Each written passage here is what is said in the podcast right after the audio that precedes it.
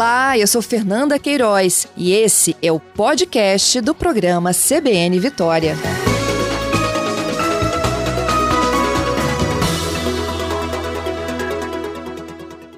Bom dia, Major Fábio. Bom dia, Fernanda, tudo bem? Bem, obrigada pela sua participação. Fez frio com força, né? Sim, fez bastante frio.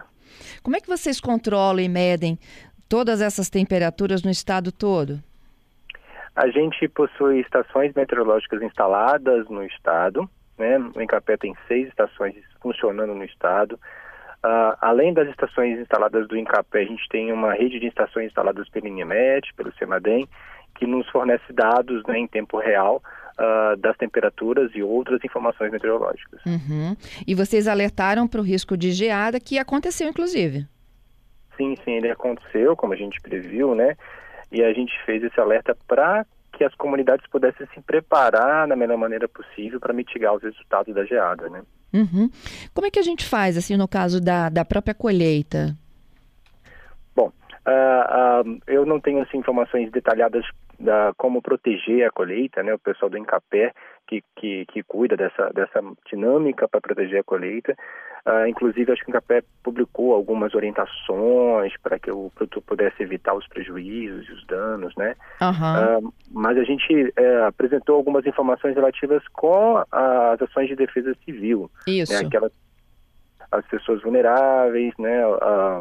as pessoas com riscos sociais que estão expostas na rua a, ao, ao, efeito da, da queda de temperatura, para evitar até um prejuízo maior, né, um dano a essas pessoas. A gente sabe que as temperaturas baixas, baixas podem produzir a morte dessas pessoas, né? E, e, e, além disso tem as pessoas acamadas, tem as pessoas que estão com problema de saúde, até mesmo para se prevenir e garantir abrigo a essas pessoas.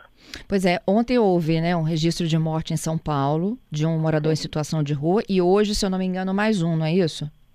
Sim, sim. Uh, é, as pessoas não acreditam, né? Porque a gente vive num país tropical e isso é mais raro de acontecer.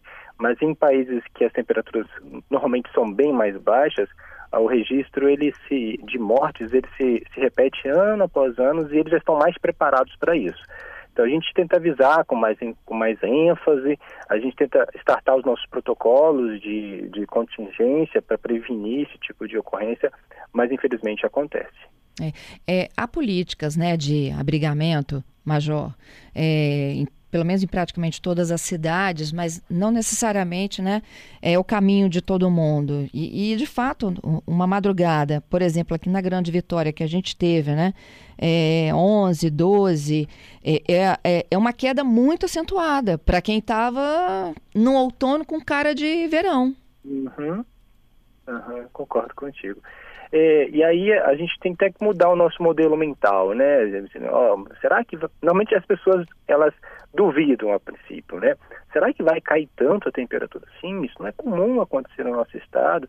E a gente tenta, com, com alguns programas de informação, tentar mudar o modelo mental das pessoas para se prevenir.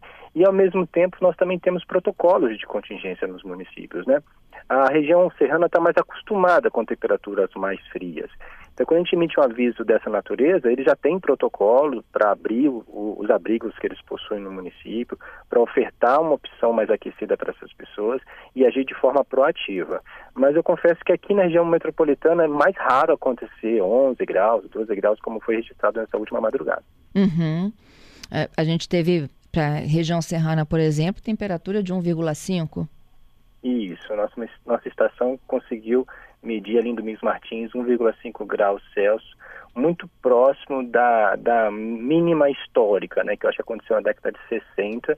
Mas se a gente poder comparar, teria que ser o mesmo equipamento, na mesma localização, na mesma condição, para a gente conseguir dizer assim, ah, essa é a mínima histórica. aí. Uh, precisa ter essas outras condições de contorno, mas é uma temperatura muito baixa, Fernanda. Uhum. E esse monitoramento que vocês conseguem fazer, é, ele, vocês conseguem se antecipar em quanto tempo? Bom, é, são modelos probabilísticos, né? Nós temos modelos probabilísticos de previsão do tempo. E aí, uh, uh, quanto mais longe uh, o horizonte de previsão, menor é a, é a, a, vamos dizer, a acurácia do modelo, né? A gente imagina que acima de seis dias, né? Eu vou fazer a previsão para daqui seis dias. a probabilidade de acerto cai muito, fica em torno de 50%. É como você jogar a moeda para cima assim, pode dar cara ou coroa. Coroa. Uhum. É. E aí a gente diz que, a acurácia sobe muito quando você tem três, quatro dias, né? Por isso que a gente gosta de publicar avisos com, uma, com um intervalo menor, né? Uh, a gente publicou aviso há 48 horas atrás. E isso aumentou muito a probabilidade de acerto do nosso modelo. E à medida que ele vai, eu vou me aproximando do evento, eu consigo ajustar o modelo. Por exemplo, ontem a gente publicou uma atualização e a gente acrescentou no nosso modelo a possibilidade de ventos fortes na região sul do estado. Eu acho que teve um registro aí, uma pessoa falando, que foi verificado também ventos fortes em Batiba, se eu não me engano. Uhum. A, gente, a gente anunciou, avisou desses ventos fortes. Nossa estação meteorológica em Presidente Quente registrou ontem 68 km por hora né, de vento naquela região. Então, à medida que a gente vai se aproximando do evento, a acurácia melhora mais ainda. Mas a gente consegue fazer uma boa previsão com três dias de antecedência. É, e vento forte vem ressaca junto? Uh, às vezes não, né? Mas uh, eu, eu, não sou meteorologista e aí eu fico com certa dificuldade de, de, de, de ter muita precisão na minha fala aqui.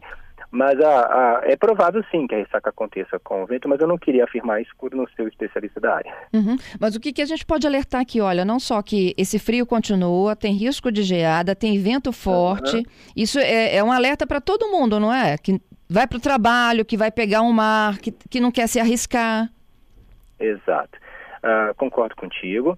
Uh, a gente mantém o nosso aviso de geada para a região serrana do estado, né? É, a, a, a, cota referência que a gente está utilizando é 700 metros de altura. Então, onde o relevo for a altura em relação ao nível do mar for superior a 700 metros de altura, a chance de geada nas madrugadas permanece, tá? A gente mantém isso daí. A gente mantém as precauções em relação ao cuidado das pessoas em vulnerabilidade social, que estão expostas na rua, né?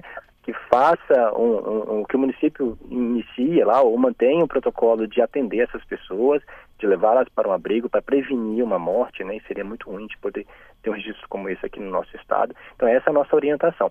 E as pessoas acamadas, né? doentes, que também mantenham-se aquecidas, né? Não fique exposta num relento, né? Para prevenir também. Excelente. Major, queria te agradecer pela participação aqui conosco, viu? Eu que agradeço, foi um privilégio.